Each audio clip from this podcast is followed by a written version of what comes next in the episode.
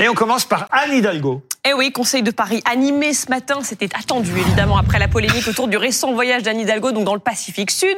Il y en a une qui s'en est donnée à cœur joie et c'est Rachida Dati, sa principale Non, adversaire, vous m'étonnez. qui demande des comptes. On regarde la petite séquence.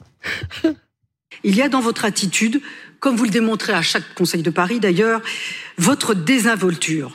C'est la même d'ailleurs qui vous coûte très cher, si l'on peut dire, dans le cadre de votre voyage à Libye, à Tahiti, dont on apprend encore ce matin que vous avez bénéficié d'un hélicoptère, alors même que vous faisiez croire que vous étiez en train de faire du vélo sur une piste cyclable parisienne. Si vous trouvez trace d'un hélicoptère, prévenez-moi parce que je, je, je n'en ai pas vu trace.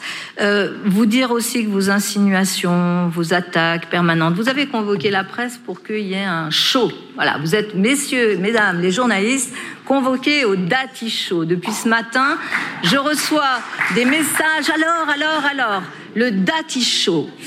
Dati Show euh, qu'on a raté euh, ce matin dans son intégralité, mais on vous a passé euh, un extrait. Euh, déjà dans Libération ce matin, ça démarrait fort parce que Madame Rachida Dati, je cite Libération, la maire du 7e arrondissement de Paris, s'amusait, se gaussait du fait que Madame Hidalgo avait dû rentrer, rentrer dans un avion low cost avec la compagnie French Beat, en plus je la cite, promettant de l'avoir payé de sa poche.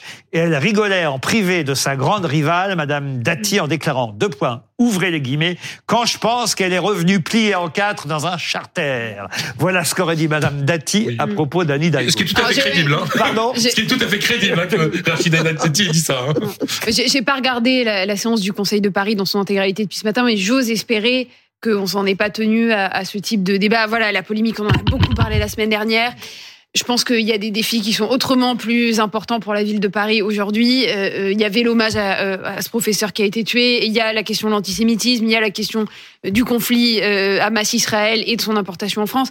J'ose espérer, j'ai pas regardé, je dois le reconnaître en, en direct euh, tous tous les débats de la journée, mais que euh, Mais c'était c'est quand une même une douzaine de voyages payés par le contribuable, non Bien sûr, mais, mais que, que le, le Ben voilà. Show et le, le Ouais, ça- mais- ça- ça ne Ben, doit oh, pas occuper. Quand, le- quand on est le- dans une démocratie, on est quand même heureux qu'il y ait un débat démocratique Oui, et qu'il y ait une opposition un- dans une assemblée quelle qu'elle soit. et qui ne doit pas occuper tout l'ordre du jour du Conseil de Paris. Ça vous fait rire, euh, Henri Guénaud Oui, je crois qu'on est arrivé au degré zéro. Je parle, je parle Le pas- niveau baisse, c'est ce que je disais. Voilà, je parle pas de Rachida Dati. Après tout, c'est le jeu effectivement de, de l'opposition de critiquer, mais euh, il faut regarder l'état de Paris, le climat qui y règne à la fois euh, social, psychologique, moral, etc., et l'état de la ville. Et voilà, je demandais, euh, se demander combien de temps ça va durer. Et, Vous aviez été candidat d'ailleurs à une mairie à, à- à Paris. quelques oui, avec années. Philippe Séguer. C'était lui qui m'avait envoyé dans le 5e arrondissement. Euh, donc, autre fait pour temps. lui faire plaisir. C'était contre Tibéri avec un système qui était un Tibéri, c'est là, on Bah, comment dire Enfin, hum, J'ai compris. Les Voilà, électeurs de Tibéri, bon. Même les absents avaient voté pour lui. Même les morts. voilà. Mais bon, mais, mais ça, c'est de l'histoire mais je regrette pas du Donc tout. c'est finalement, je suis pas sûr que le niveau baisse. C'était pas c'était pas terrible avant non plus. C'était même peut-être pire du temps de Tibéri quand même que du temps d'Anne Hidalgo, vous voyez au fond. C'était très différent. Tibéri d'abord a bénéficié de l'héritage de Chirac. Euh, alors la mairie a Bon, je suis pas sûr qu'aujourd'hui les choses soient tellement plus Allez, soient, soient tellement plus claires, mais mais en tout cas la ville se porte quand même beaucoup moins bien et ça devient vraiment dramatique. quoi. Peut-être s'en occuper. C'est bien gentil de faire des, pistes cyclables partout, euh, de, de, de faire de, de mettre les trois tiers de, de, la rue de Rivoli en piste cyclable. Euh, voilà, mais mais il y a il y a pas que ça à faire. On nous avait promis de planter des arbres, on en coupe. Bon, bah, c'est quand même dommage. On quitte Paris pour le deuxième visage du trombinoscope, Nicolas Bedos. Sa série Alphonse est sortie dans la plus grande discrétion sur Prime Video. Euh, Pas de promotion donc euh, euh, pour cette série dont le casting donne pourtant envie. Jean Dujardin, Charlotte Gainsbourg, Nicole Garcia, Pierre Arditi.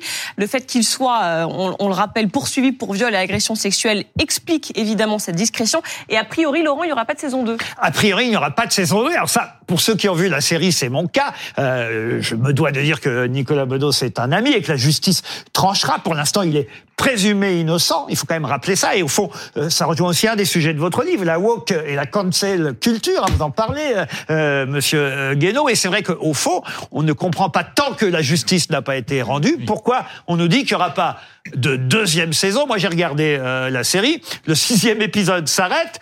On ne connaît pas la suite. Et, et- Oui, ça, ça arrive très souvent dans l'industrie des séries télé. C'est une Ouais, industrie mais qui est un peu- extrêmement concurrentielle. Vous allez un peu Euh, oui, vite, un peu euh, dans Laurent, le- en disant euh, oui. c'est lié à ces, à ces déboires euh, en justice. Peut-être que c'est juste aussi un choix de la production de dire bon bah on arrête là parce que Bah non, y a c'est pas très eu- bien. Non, non, justement, non, parce que c'est très bien. c'est mais très que vous alors, trouvez ça Mais très alors, bien. moi, j'ai- vu toute la- série. J'ai adoré cette série, qui est Mais un tant mieux, ovni. mais tant Dans mieux. le monde actuel de la bien-pensance, alors c'est vrai que ça bouscule un petit peu les- les- la, bien-pensance actuelle.